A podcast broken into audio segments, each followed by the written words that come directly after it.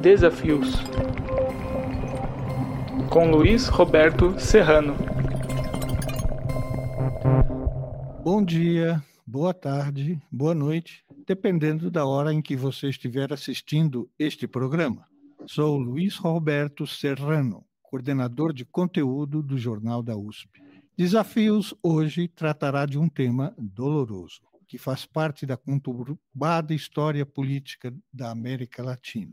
O suicídio ou assassinato do presidente Salvador Allende do Chile em 11 de setembro de 1973, substituído pelo então comandante do exército chileno, general Augusto Pinochet, que após o golpe instaurou uma severa ditadura que se estendeu por longos 17 anos. Por que tanto tempo antes da data dos 50 anos do aniversário deste infausto acontecimento, um dos mais violentos da história do continente, estamos fazendo este programa? Porque vamos entrevistar dois exilados da ditadura brasileira que, como centenas de compatriotas, se refugiaram no Chile para escapar dos descabidos rigores que vigiam no nosso país desde 1964 e se aprofundaram ainda mais durante o mandato do presidente Garrastazu Médici no início dos anos 1970. O sociólogo e ex-diretor da Fundação Perseu Abramo, Ricardo de Azevedo, formado pela Sorbonne, e o premiado cineasta e historiador Silvio Tendler, nossos entrevistados, farão parte do grupo de uma centena de refugiados no Chile que viajarão para Santiago, a capital do país, para acompanhar as cerimônias que lá se realizarão em torno da data da morte de Allende. Vamos conversar com Azevedo e Tendler sobre aqueles dias terríveis do golpe no Chile, sobre o governo de Allende e a vida dos exilados no momento em que as possibilidades de volta ao Brasil eram distantes. Olá, Azevedo. Olá, Silvio. Como vão vocês? Olá, bom dia. Quero cumprimentar o Serrano, cumprimentar o meu amigo de tantos anos, Silvio Tendler, até vizinhos nós fomos, né, Silvio? Sim, e agradecer o convite da Rádio USP e da USP. Eu muito também bem. queria cumprimentar o Serrano, agradecer muito o convite, rever o meu querido amigo Ricardo Azevedo, de tantos anos e tantas lutas, e Está aqui é extremamente prazeroso. Muito obrigado pelo convite. Eu vou começar lendo aqui um trecho do Pablo Neruda, no livro Confesso que Vivi, de um dos textos de encerramento do livro, que ele escreveu sobre a morte de Allende. Escrevo estas rápidas linhas para minhas memórias, decorridos apenas três dias desde os fatos inqualificáveis que levaram à morte meu grande companheiro, o presidente Allende. Seu assassinato foi mantido em silêncio, foi enterrado secretamente. Permitiram somente a sua viúva acompanhar o imortal cadáver. A versão dos agressores é que acharam seu corpo inerte com mostras visíveis de suicídio. A versão que foi publicada no estrangeiro é diferente. Após o bombardeio aéreo, vieram os tanques, muitos tanques, para lutar intrepidamente contra um só homem, o presidente da República do Chile, Salvador Allende, que os esperava em seu gabinete, sem outra companhia a não ser o grande coração envolto em fumaça e chamas. Não, perdi, não podiam perder uma ocasião tão boa. Era preciso metralhá-lo, porque jamais renunciaria a seu cargo. O corpo foi enterrado secretamente num lugar qualquer. O cadáver que foi para a sepultura, acompanhado por uma única mulher que levava em si mesmo toda a dor do mundo, a gloriosa figura morte ia crivada e despedaçada pelas balas das metralhadoras dos soldados no Chile, que outra vez tinham atraiçoado o seu país. Qual é o motivo desse? Pergunto aos dois, evidentemente, qual é o motivo desta caravana no dia que vai ao Chile, nas vésperas e nos dias dos 50 anos da morte do Salvador Allende? Você quer começar, Silvio? Olha, na verdade, eu vou só fazer uma introduçãozinha rápida, porque o autor, o idealizador da ideia foi o Ricardo Azevedo. Eu estava um dia quieto aqui na minha casa, o Ricardo, com, essa, com esse ar tranquilo, sempre inquieto, me procurou e perguntou se eu toparia participar de uma empreitada dessa. E eu mais que topei na hora, porque, na verdade, é, para mim também, é a realização de um sonho. Eu, na verdade, sempre quis fazer esse filme. Eu sou muito inspirado pelos diálogos de exilados do Brecht e eu queria trabalhar essa questão do Chile. E aí, quando o Ricardo fez esse convite, eu topei na hora. E aí, ele, que é um organizador, ele é um líder, ele já foi diretor, acho que presidente da Perseu Abramo, é, organizou um, um, pelo método mais moderno hoje, um ponto de encontro. Ricardo está sempre cobrindo ponto. E esse, esse ponto de encontro foi o ZAP. Ele criou a linha Viva Chile, e como aquela bandeira do Chaplin que cai do caminhão no tempos modernos, que ele acena para devolver para o motorista, vem uma multidão atrás, aconteceu isso com o Viva Chile, estamos todos juntos preparando essa viagem. Ricardo, agora é contigo. Não, eu queria explicar um pouco. É, é verdade tudo o que o Silvio falou. Né? Na realidade, foi uma ação entre amigos, quase que uma loucura de alguns, que deu na cabeça de alguns, quando a gente se deu conta por 50 anos do golpe. E nós estávamos lá. Né? Então, por que não voltarmos nesse momento, que é o momento em que o Chile retorna a uma situação democrática, depois de muita luta, depois de muito sacrifício, muitos assassinados, né? e a gente gostaria de estar lá presente nesse momento. A coisa começou a crescer, eu volto a dizer, não há nenhuma, nada por trás de nós, não há nenhum partido, nenhum sindicato, nenhuma organização, nada. É uma ação entre amigos. Né? Ninguém está pagando a passagem de ninguém, nós estamos nos cotizando, cada um paga a sua tal. E a coisa começou a crescer. Lançamos um manifesto colocando essa ideia, é, que hoje já tem mais de 400 assinaturas, né? e a nossa expectativa é de que umas 100 pessoas vão até o Chile para participar das, das atividades que nós estamos concentrando nos dias 9, 10 e 11 de setembro. 11 é a data do golpe, né? mas o grande ato no Estado Nacional, que eles realizam todos os anos, esse ano vai ser no dia 10, que é domingo. Né? Então, a coisa começou a crescer. Nós estamos trabalhando, não é um abaixo-assinado para todo mundo assinar, né? isso seria outra coisa. Ele, essas 400 assinaturas é basicamente ou de gente que esteve lá, exilado, refugiado no Chile, ou de seus descendentes ou acompanhantes. Né? Então, tem muitos filhos e netos, inclusive, né? é, de companheiros que já morreram. Bom, são 50 anos, né? Vocês imaginam que muita gente nesse período já se foi. Né?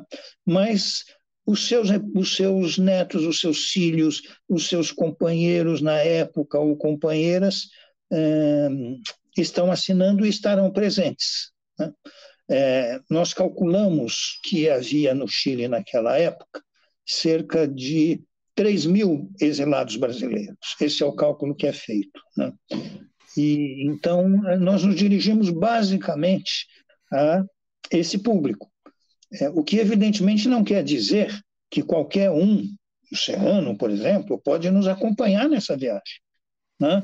Pode estar presente, manifestar sua solidariedade, mas nós não quisemos perder esse foco das pessoas que estavam lá e das que, de alguma forma, são ligadas a essas pessoas. Então, vamos começar a, perguntar para vocês como vocês, por que, que vocês foram para lá para fazer um pouco de história pessoal e como chegaram lá. Começo pelo Silvio. Bom, Serrano, a minha história é um pouco diferente. Eu, eu não fui exilado, mas eu, em 69, eu tenho um amigo que resolveu sequestrar um avião para Cuba, foi o primeiro sequestro, foi o Carabelli.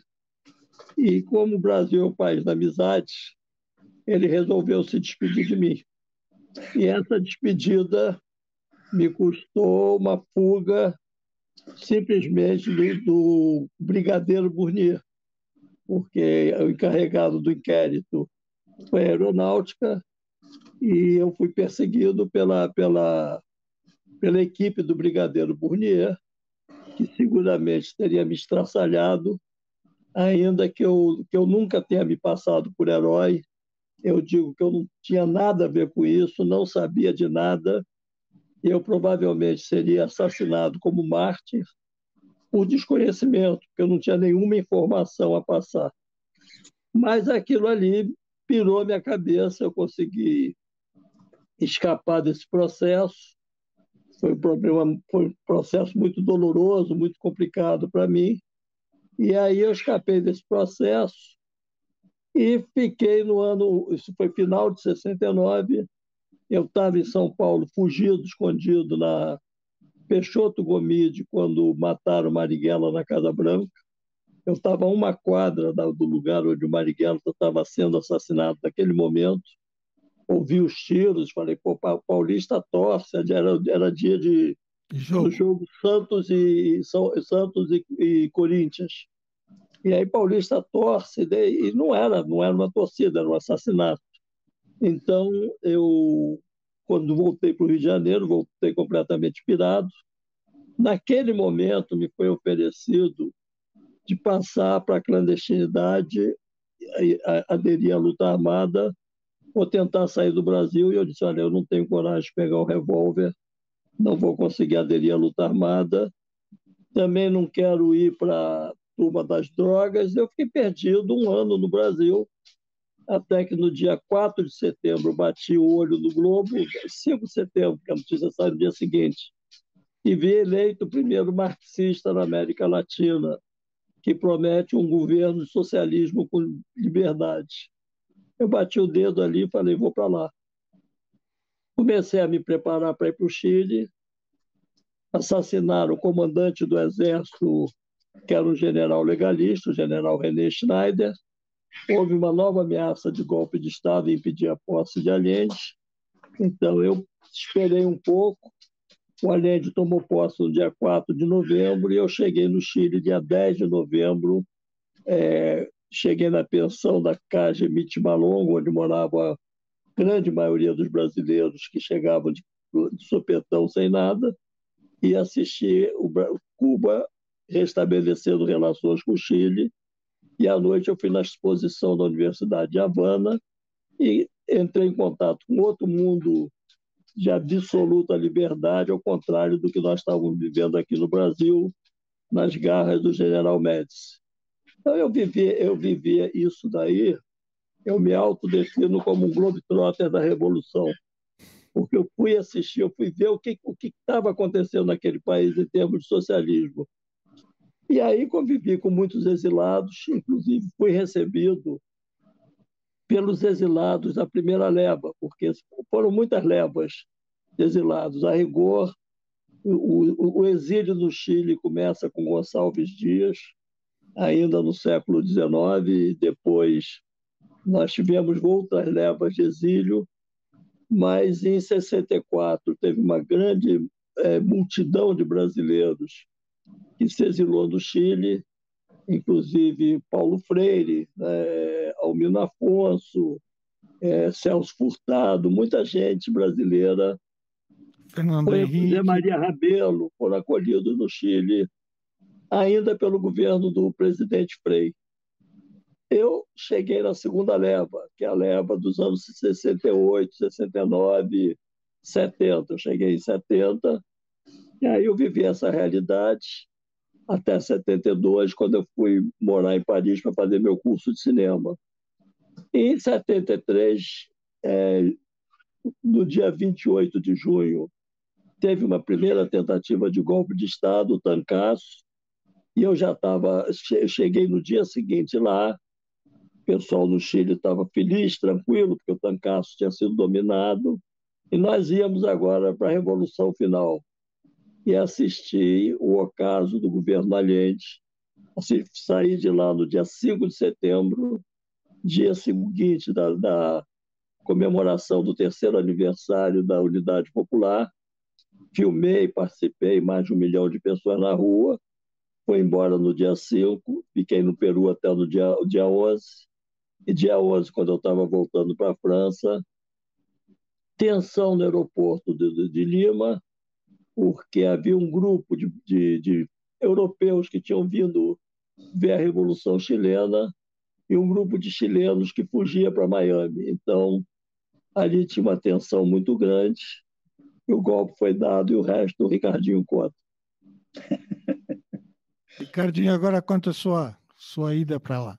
Ah, eu começo eu começo a minha militância no movimento estudantil em 68. E eu militava na Ação Popular, uma organização que acho que o Serrano conhece bem. É, e em 69 eu fui preso como ativista estudantil.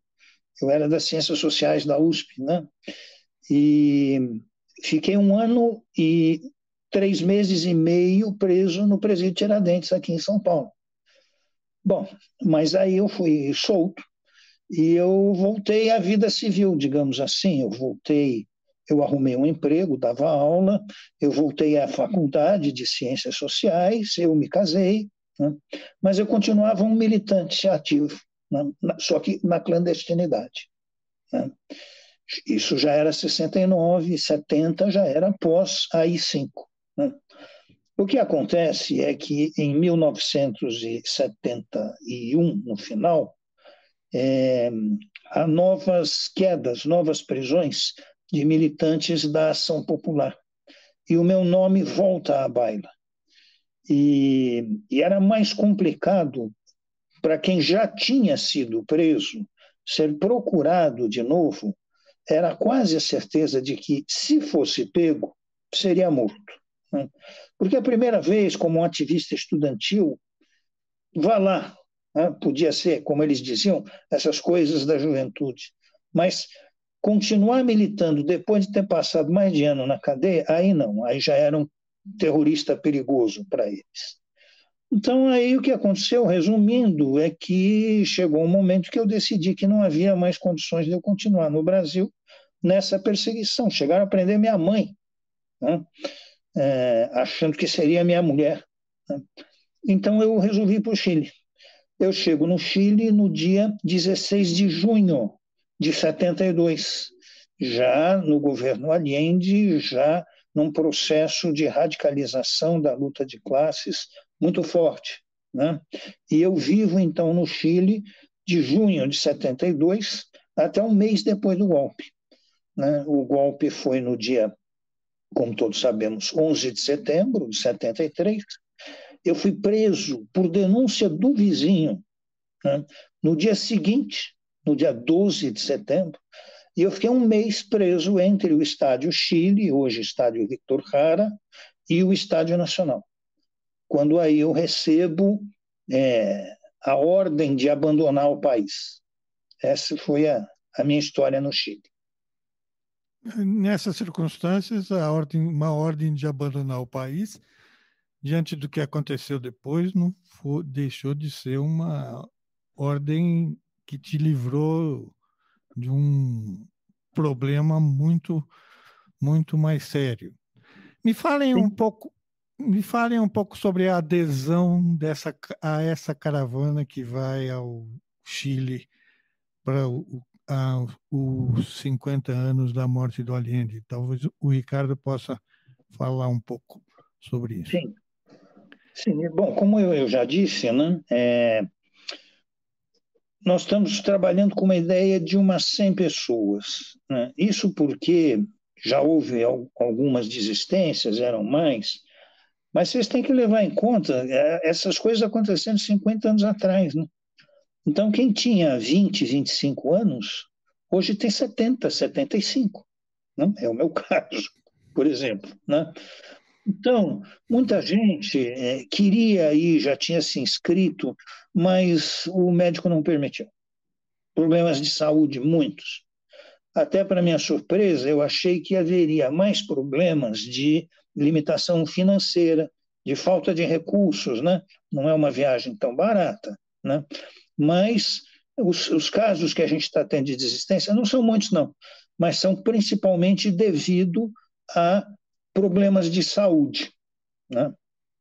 É, senão, eu acho que a gente bateria até nos 200. Né? E, uhum. mesmo assim, muita gente, nós vamos fazer dois eventos, um no Rio, um em São Paulo, digamos assim, de um esquenta né, para a caravana, no fim de agosto em, em bares, né? um encontro das pessoas e, e, tal, onde serão vendidas as camisetas, que nós, nós estamos mandando fazer camisetas comemorativas. Né? Então, tem muita gente que desistiu ou que não vai ao Chile, né? e tem os que não vão também pelo baque emocional. Muita gente diz: olha, eu não tenho condição emocional de voltar. Isso existe também? Mas que irá nesse evento no Rio, irá nesse evento em São Paulo, para comprar a camiseta, ou seja, faz questão de, de alguma forma estar presente. E esses eventos, volto a dizer, são abertos a todos. Né? Quem quiser ir lá, né, na Taberna da Glória, acho que é né, no Rio, Silvio, e no Canto Madalena, em São Paulo, será bem, bem recebido é, poderá se congraçar conosco e comprar a camiseta, o que também não deixa de ser uma forma de ajudar no financiamento dessa expedição, né? porque isso tem, ainda que cada um pague a sua passagem, né? mas tem o custo das camisetas, nós vamos fazer faixas, né? há custos comuns da caravana. E já tem as datas, não? Dos, dos dois encontros, no Rio e São Paulo? Em São Paulo é no dia 18 de agosto, no Rio eu não sei. Eu queria falar em relação a essa questão emocional.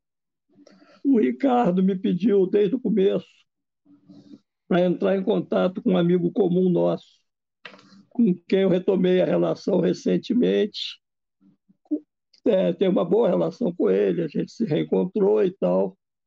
E aí o Ricardo me pediu para falar com ele. E ele não respondeu, não respondeu o Ricardo, não aceitou, não respondeu o convite. E recentemente parece que ele acordou de um sonho. E ele falou: Olha, eu, eu gosto muito do Chile, tenho muitas saudades, mas eu acho que as piores lembranças são mais fortes na minha cabeça do que as boas, porque ele foi muito maltratado depois do golpe de Estado. Ele foi preso e aí ele levantou, ele, ele usava óculos. E aí disseram, você não precisa procurar óculos, você não precisa procurar teu óculos, você vai ser fuzilado aqui no porão. Ele procurou a japona, não precisa botar casaco, você vai ser fuzilado. E, e ele foi muito maltratado lá.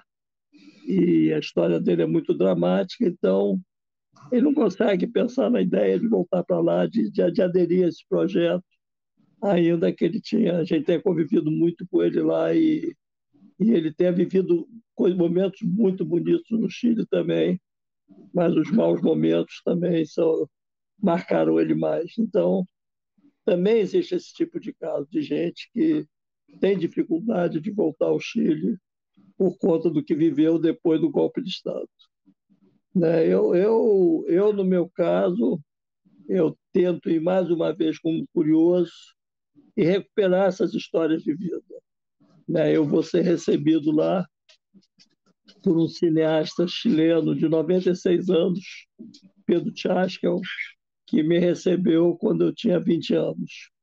Eu tinha 20 anos, ele era um dos cineastas, era o diretor do Cine Experimental, que fazia os filmes da, da, da esquerda chilena, fez o Venceremos, fez vários filmes políticos naquele momento, eram curtas-metragens.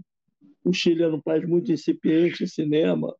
Miguel Litin tinha acabado de fazer O Chacal de Del Toro, era um grande filme longa-metragem, né? que o Elvis Soto também depois fez, Voto Mais Fuzil, mas eram muito poucos os cineastas, muito poucos longa-metragem, o Pedro era essa figura fantástica, que me recebeu com todo carinho.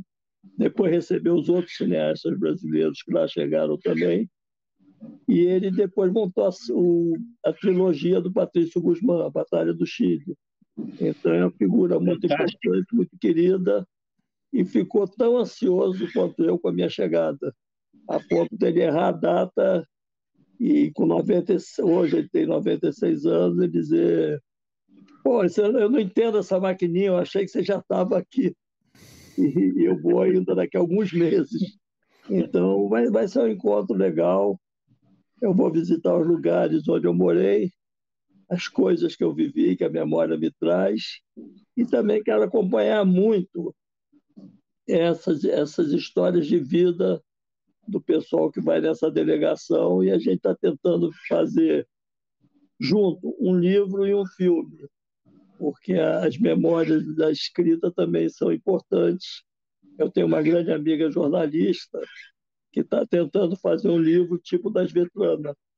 E aí, vamos ver se ela consegue ir também na minha equipe e a gente filmar.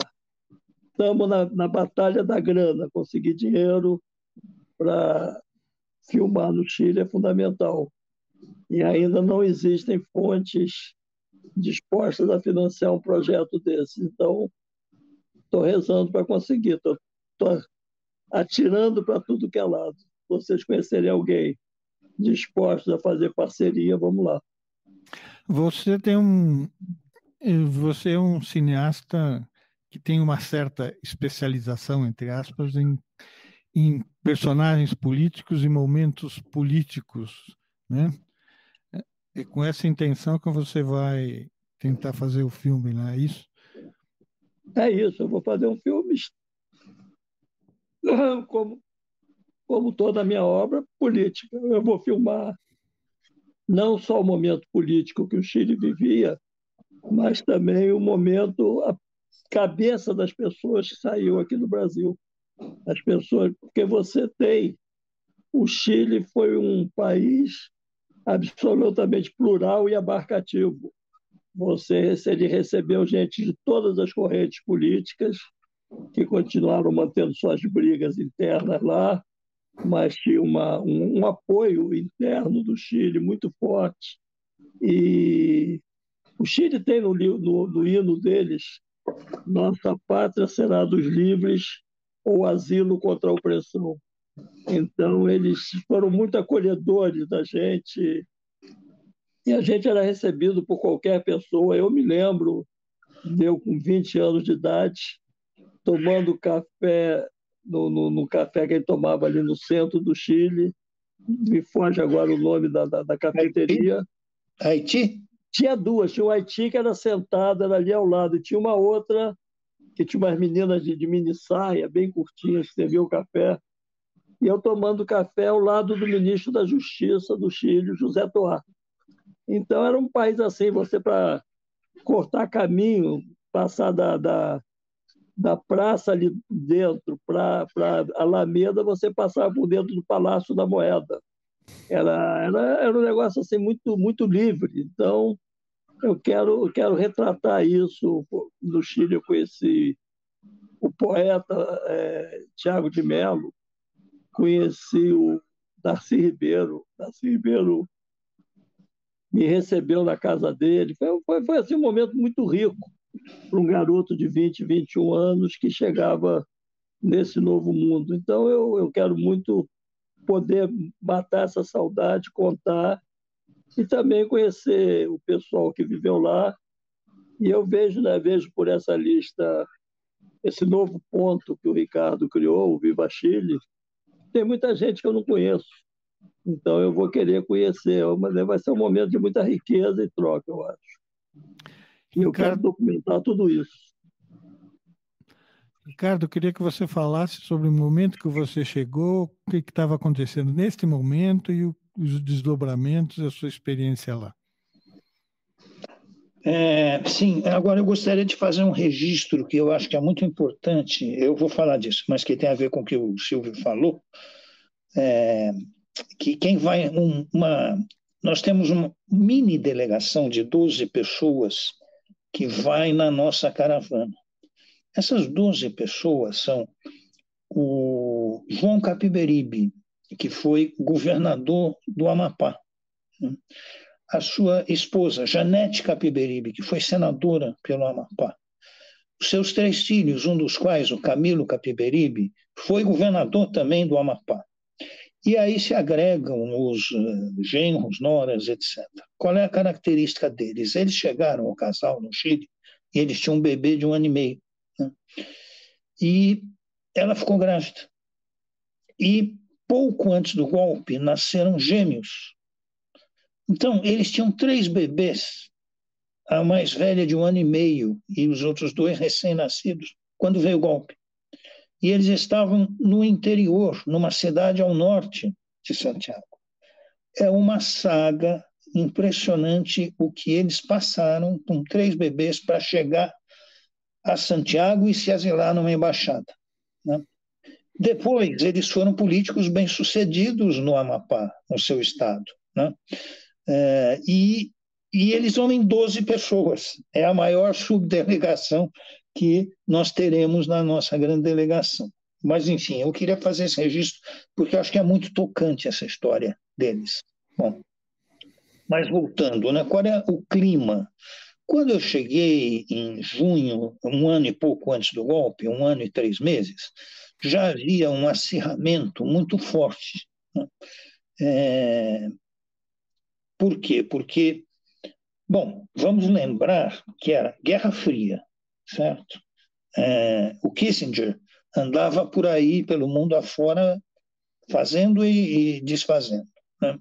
A América do Sul, naquele momento, o Chile era cercado de ditaduras militares.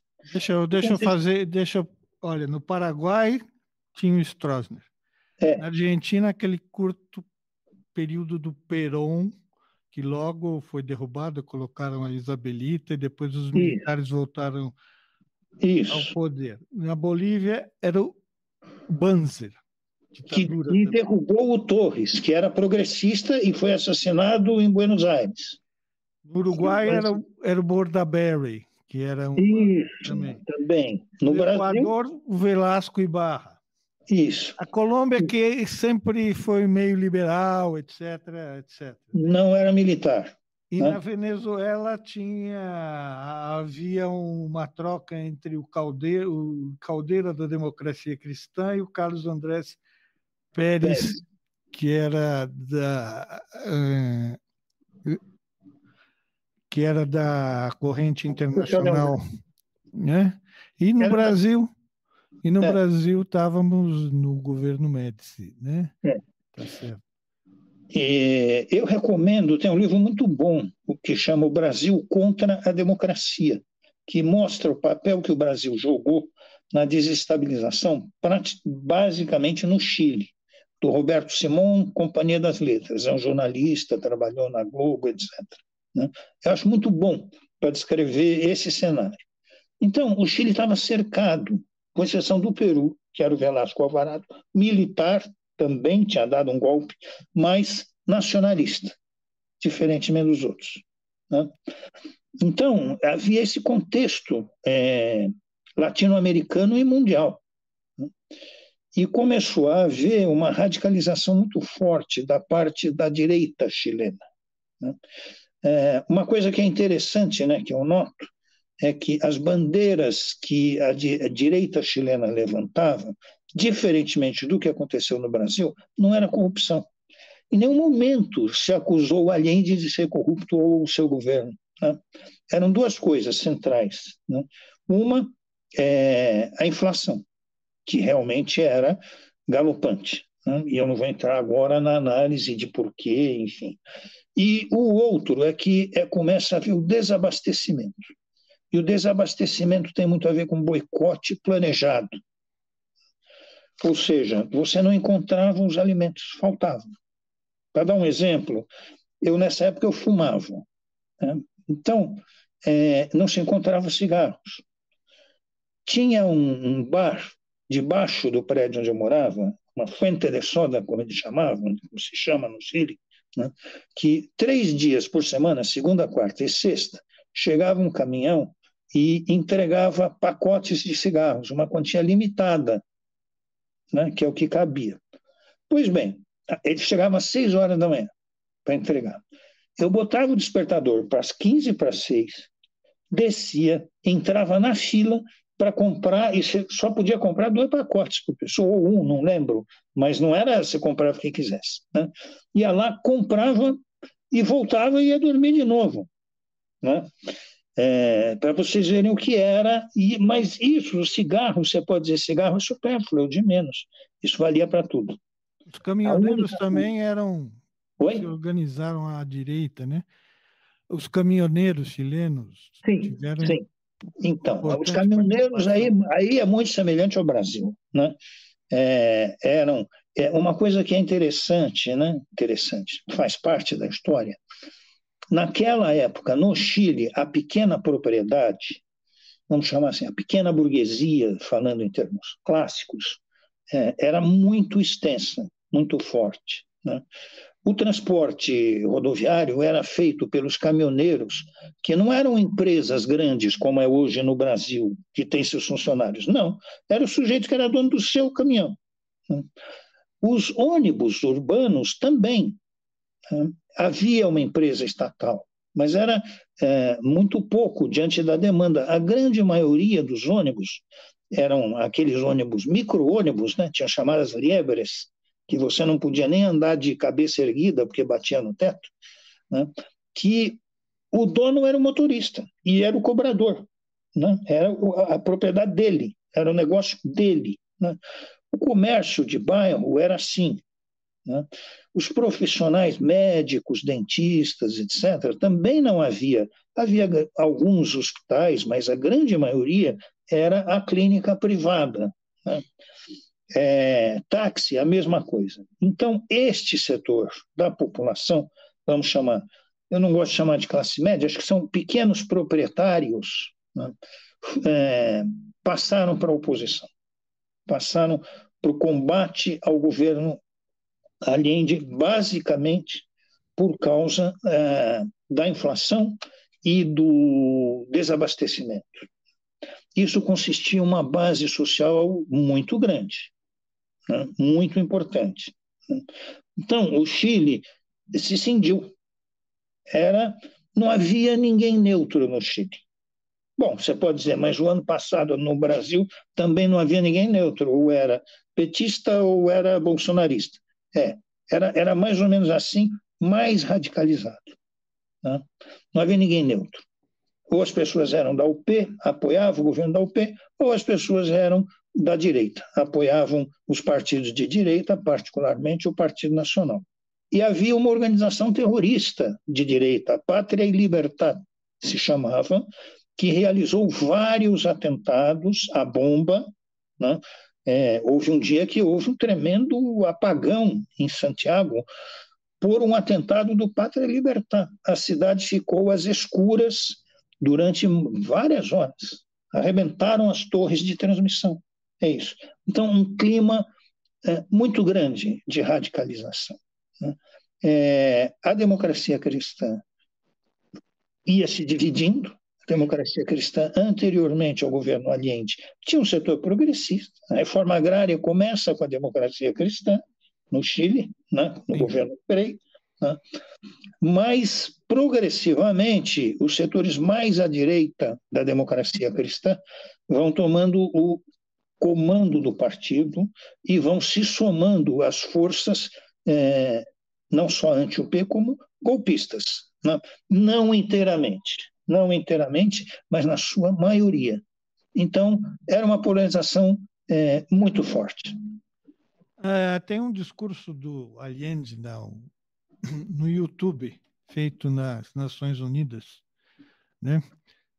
e ele relata a, as tentativas de nacionalização do cobre no Chile, a principal riqueza, todas as empresas fizeram né, a sua forma de resistência, os ganhos, ele relata nesse filme, nessa, nesse discurso, a enormidade dos ganhos das empresas que exploravam cobre e outras riquezas, empresas estrangeiras, em relação ao que eles ganhavam nos outros países do mundo, entende? Era coisa de, de 10 para 100, entende? Era uma coisa.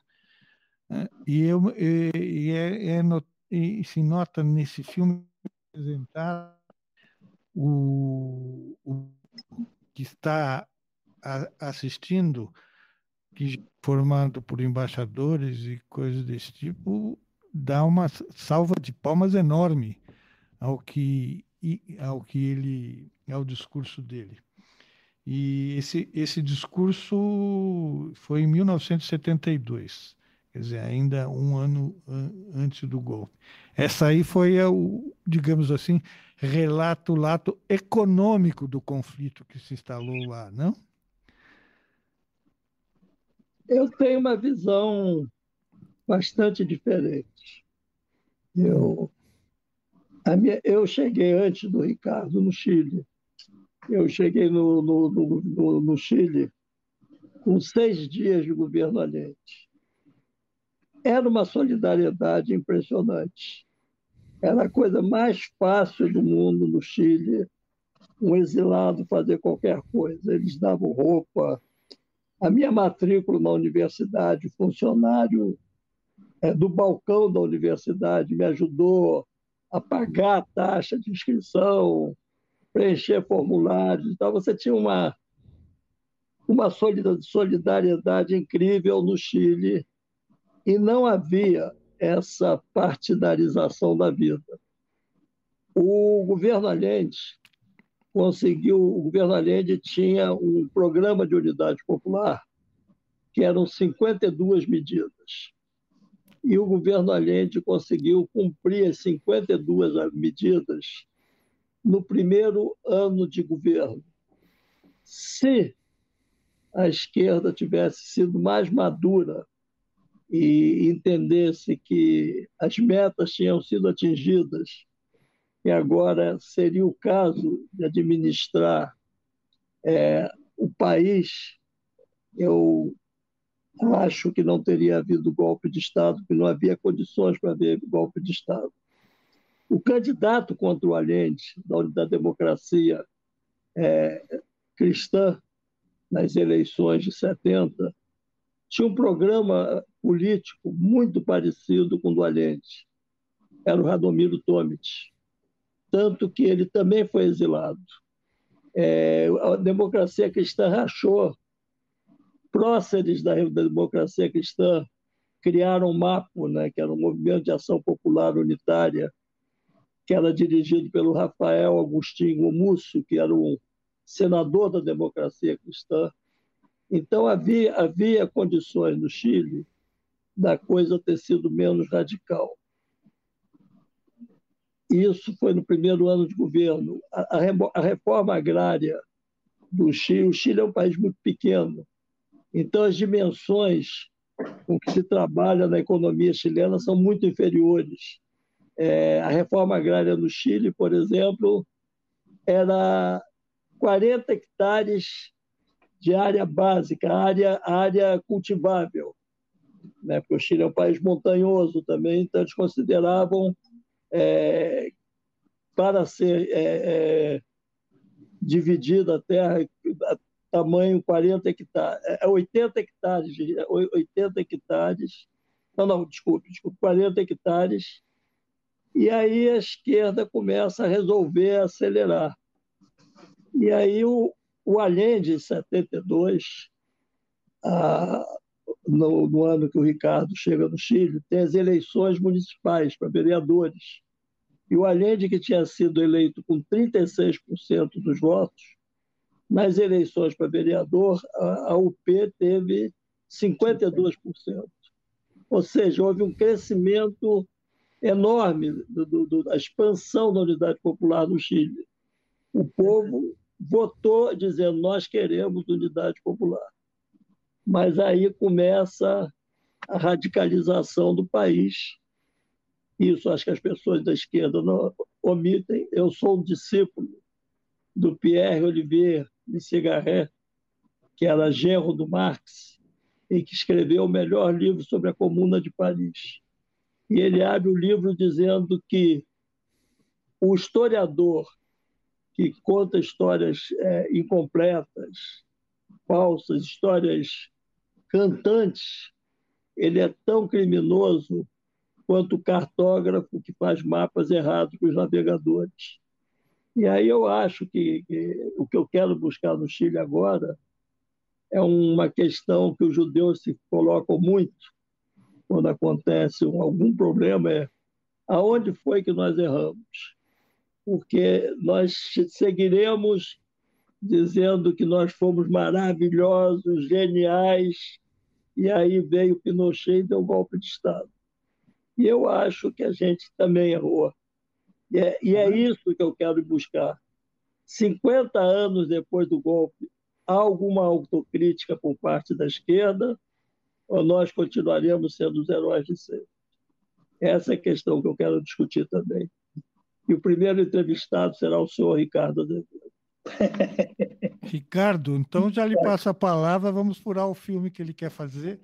Vamos, se. Né? Não, eu acho, Silvio, eu não concordo com, realmente com tudo que você falou, mas eu acho que uma questão que a gente tem que analisar é o que era a UP. Né? A UP era uma frente né, que tinha duas forças principais. O Partido Comunista, que era um partido comunista forte, bem enraizado, né, mas um partido comunista ortodoxo, fiel seguidor de Moscou, na época. Né? E o Partido Socialista, que, ao contrário, era, era forte, tinha base popular também, eleitoralmente eles se equivaliam mais ou menos, e cada um tinha mais ou menos né, é, na eleição da CUT, por exemplo, cada um teve 30% dos votos, né? mais ou menos.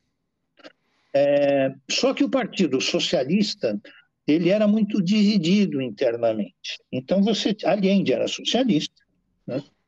é, e você tinha dentro do Partido Socialista setores moderados que a gente poderia chamar, rotulando, social-democratas, e você tinha os helenos. O que, que era heleno? Exército de Libertação Nacional, que era o pessoal que, dentro do Partido Socialista, defendia a luta armada.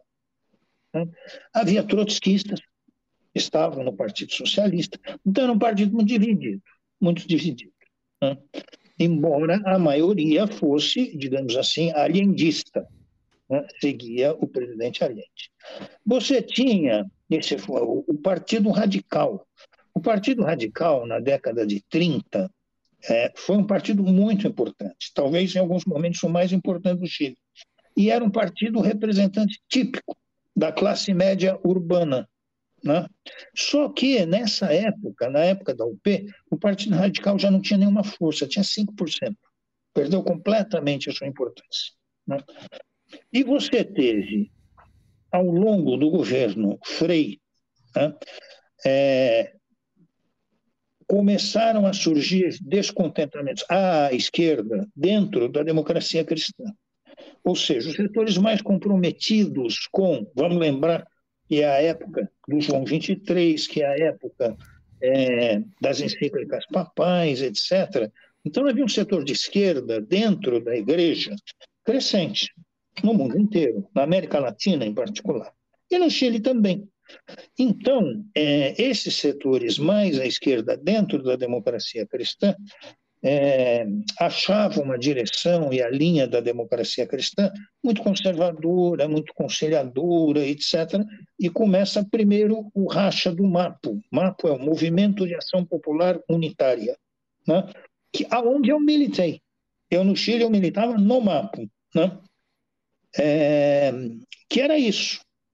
E o MAPO vai se radicalizando. Ele sai da DC, entra na UP, né, ainda no processo eleitoral, né, e vai se radicalizando nas suas posições.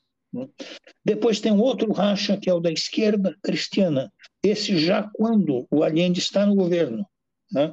É um outro racha de um setor é, à esquerda da democracia cristã, que, pelos mesmos motivos, sai e se une, adere a, a, unidade popular. Bom, e vocês tinham um MIR, que era não participava da unidade popular, nunca participou, e quase até o último momento defendia voto nulo. Né? Depois, no final, eles começaram a defender um voto é, crítico nos candidatos da UP, particularmente nos candidatos do PS. O MIR tinha alguma expressão? Tinha. Não eleitoral, muito pouco, porque eles não participavam das eleições, né? lançavam um ou outro candidato de, pelo PS, então é difícil medir. Mas, por exemplo, na CUT, nas eleições da CUT, e a CUT era uma é, central muito significativa, é, você tinha três forças que tinham mais ou menos em torno de 27%, 28%, né? que era o PC, o PF e a democracia cristã. A democracia cristã participava da CUT é, e tinha uma base principalmente nos setores médios, bancários, empregados, etc. Então, a, as três eram as forças principais né, que, é, da CUT. O MIR e o MAPO, cada um deles tinha em torno de 5% dentro da CUT. Então, vocês vejam a diferença, o poder e da força. E o, o MAPO ficou na frente do MIR, né? Na, nas eleições da CUT.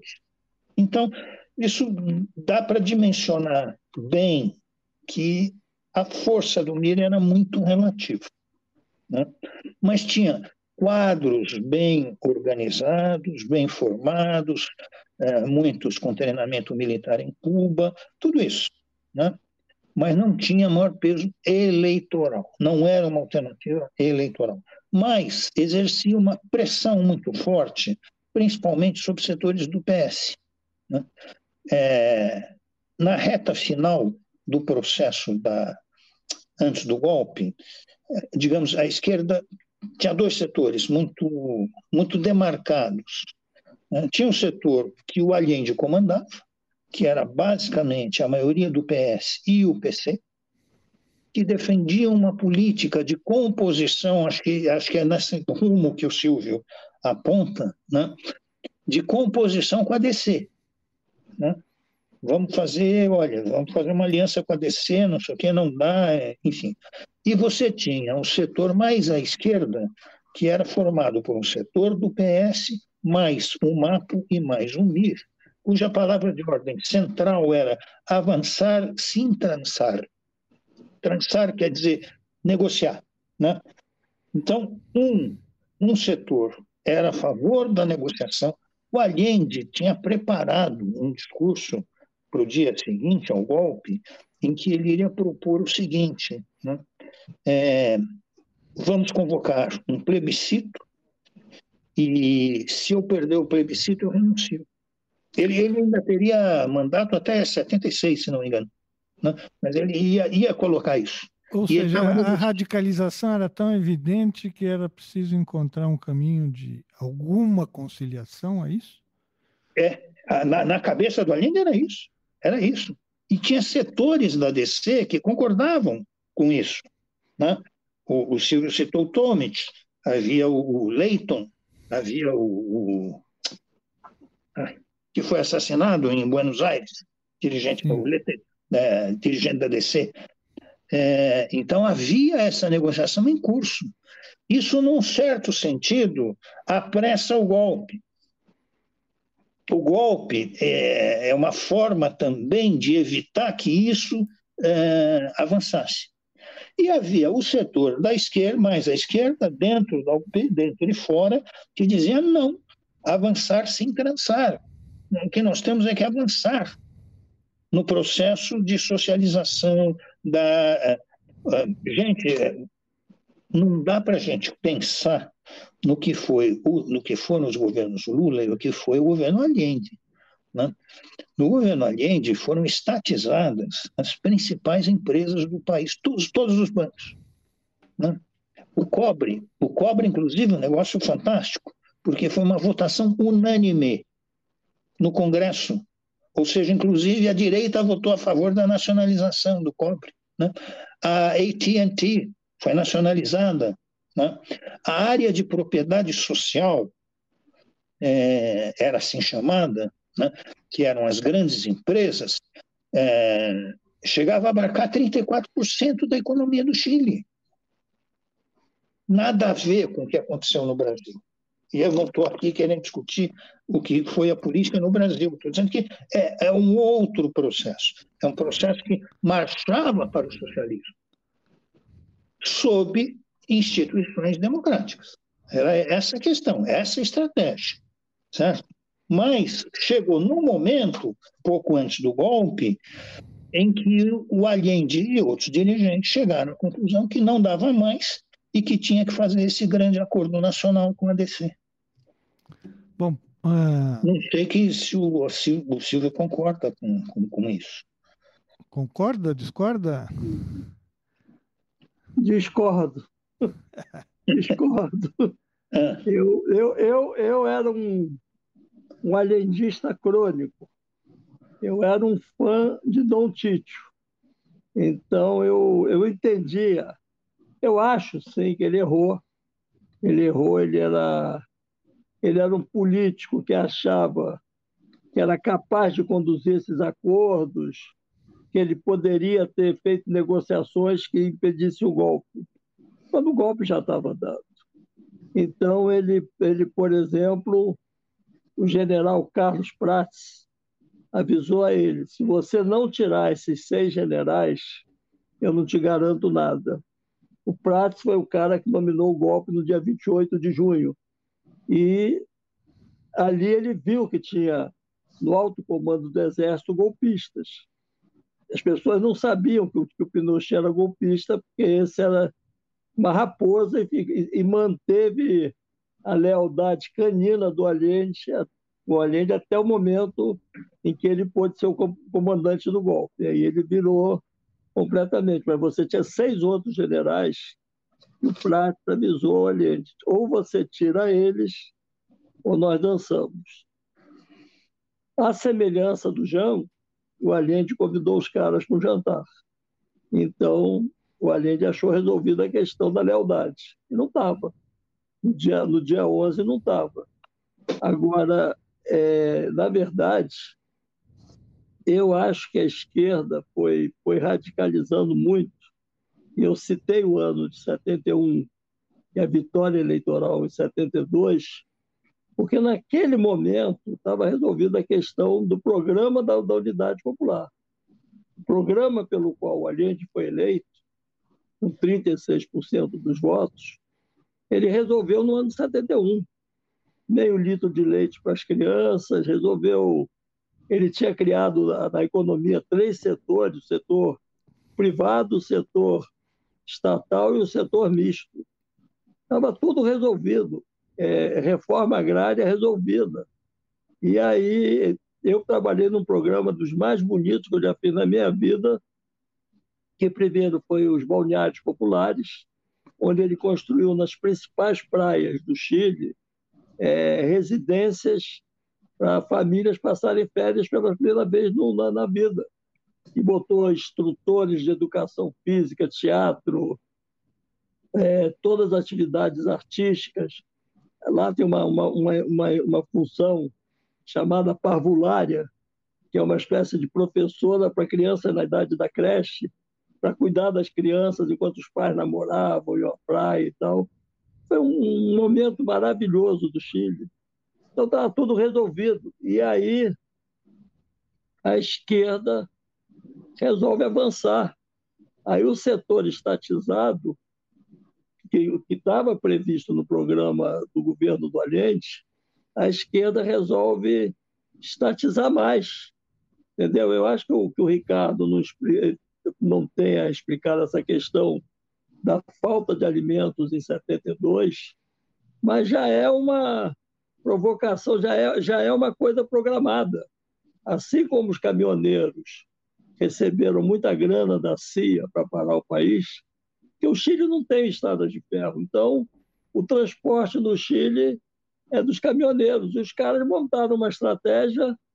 O Armando Matelar escreveu um artigo, A Insurreição Leninista da Burguesia, em que ele fala exatamente dos caras, os grêmios, que é o Ricardo falou aí, dos médicos, dentistas, é, todo, todas as profissões tinham grêmios. Esses grêmios paralisaram o país. Eu tenho uma foto é, da última marcha do Allende, que é um médico solitário na manifestação, escrito Os médicos patriotas estão com a agenda. Era um. O, o colégio de médicos estava todo em greve, você não conseguia ir ao hospital e encontrar um médico. Você não tinha mais alimentação. Aí, aí criou-se a, a RAP, Conta de Alimentos e Preços. E aí o Ricardinho para uma banca vender comida para o vizinho dele. E o que você conseguia comer naquele dia era, era goiabada com macarrão. Você comia o que encontrava. A desorganização do país foi tal que o país é, é, começou a naufragar. E aí o Allende chama para os acordos, começa a chamar para os acordos, e desculpe a franqueza, mas o único partido chileno que teve lucidez naquele momento foi o Partido Comunista, que disse: vamos para um acordo. Se a gente não fizer o compromisso histórico na Itália, do, do Berlinguer, nasce do fracasso da Revolução Chilena.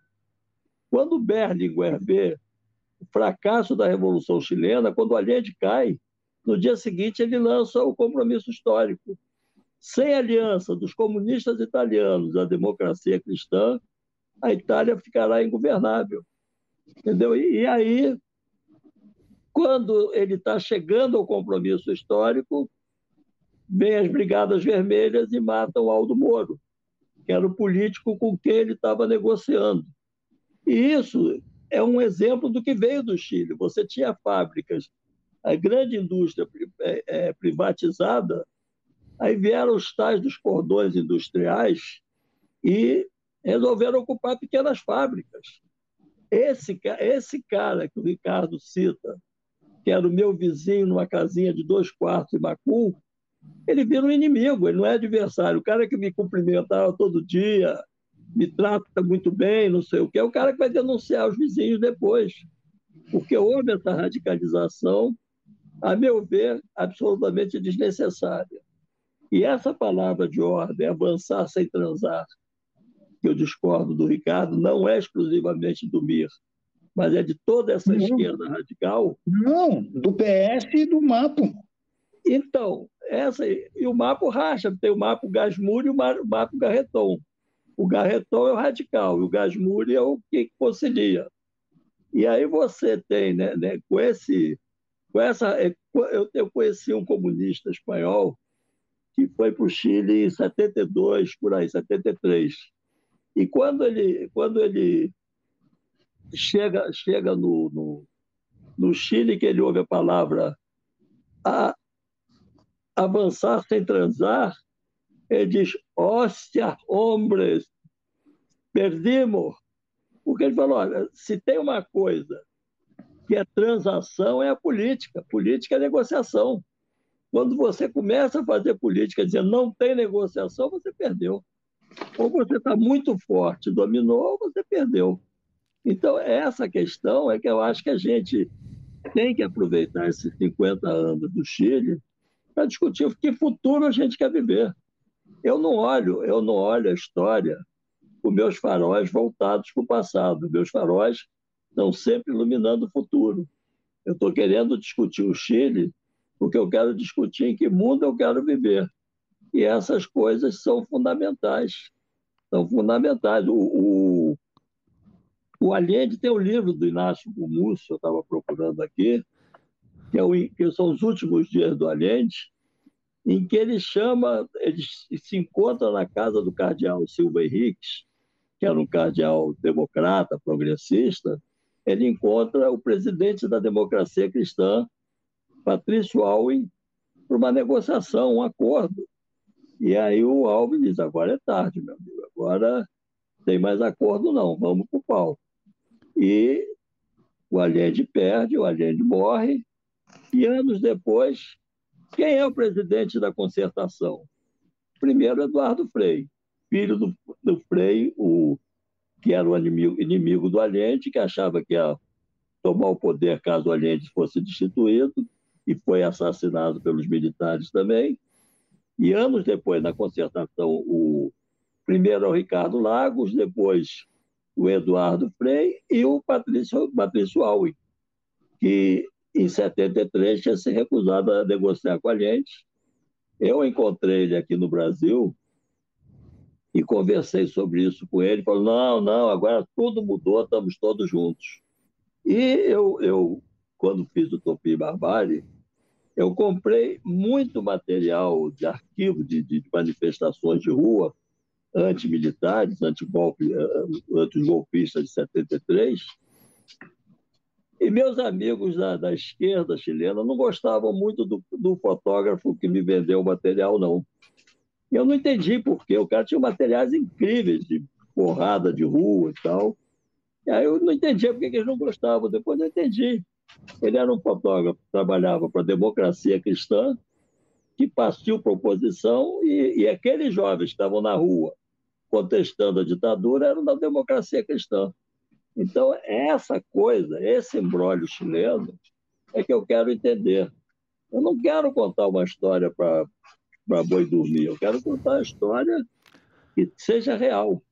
Bom, é meus, bom meus caros, mas uh, esse, esse debate aqui foi ótimo, mas nós não podemos ficar infinitamente no ar. E eu queria encaminhar para o final pedindo a palavra de vocês sobre, uh, de certa forma curta, sobre o momento que vocês vão encontrar lá no governo do, do Gabriel Boric e depois de duas experiências socialistas com a Bachelet. O que, que vocês dizem sobre o momento que vocês vão encontrar agora no Chile, nesses 50 anos de comemoração da morte do Oriente? Ricardo. Não, primeiro eu quero dizer aí para o amigo Silvio, eu nunca fui mirista. Ao contrário, eu, eu, eu combatia bastante o, a política do MIR, porque eu acho que era irresponsável. Nesse aspecto. Mas, mas eu não disse que você é virista, não. Eu disse que a esquerda errou. Esse teu lado cristão de não, tomar para você a culpa não mas, vai dar certo.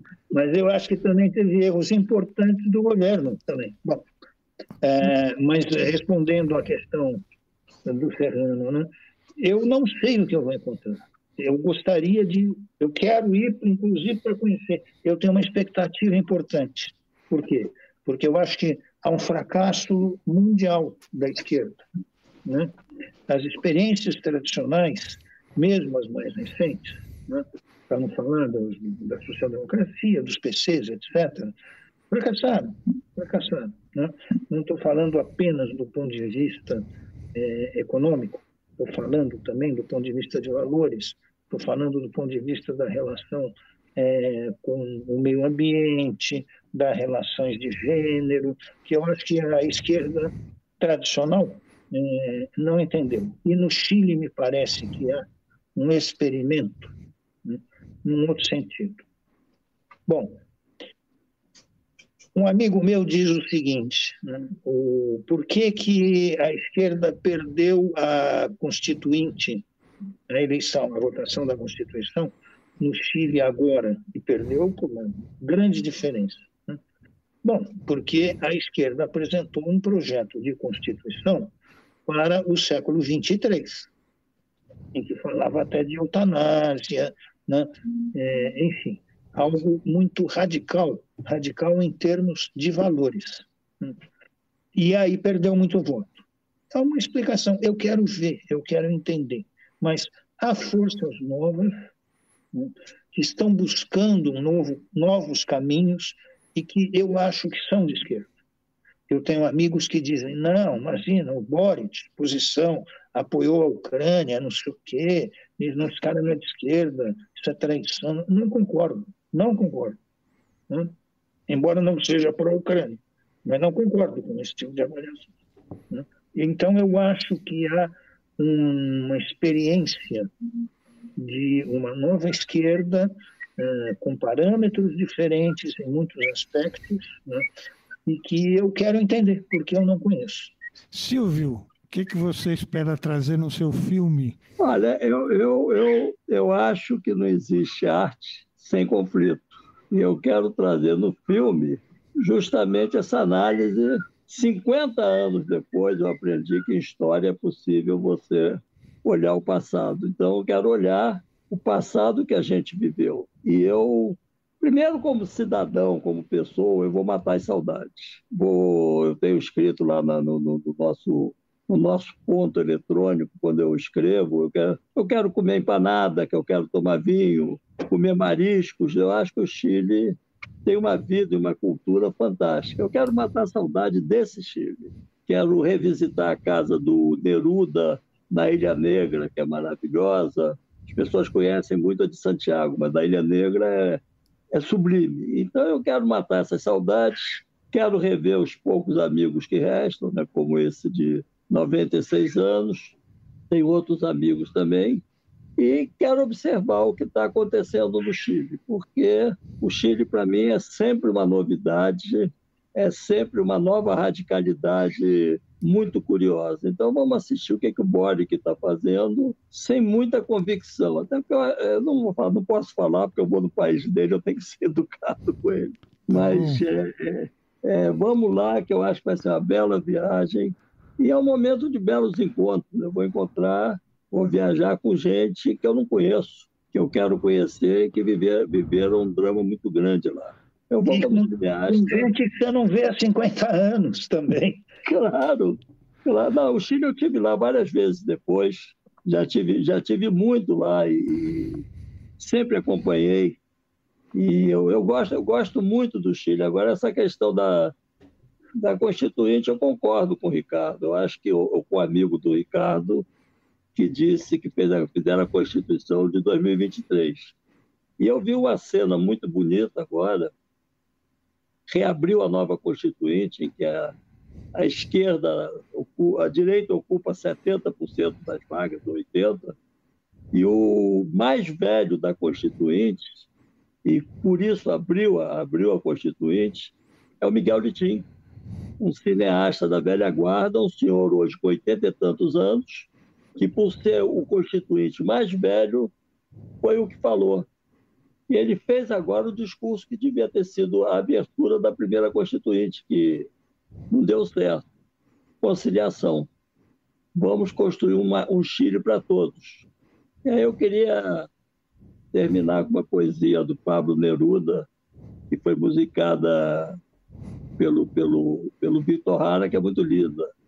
É, que ele escreveu pouco antes do golpe de, de, de 73, que é eu não quero minha pátria dividida, nem quero ver a luz de Chile enarbolada nos nossos é, espectadores. Eles também merecem nosso carinho por ter tido paciência com nós três essa hora e tanto. Tá ok, tá. Muito obrigado. Até a próxima. Desafios com Luiz Roberto Serrano.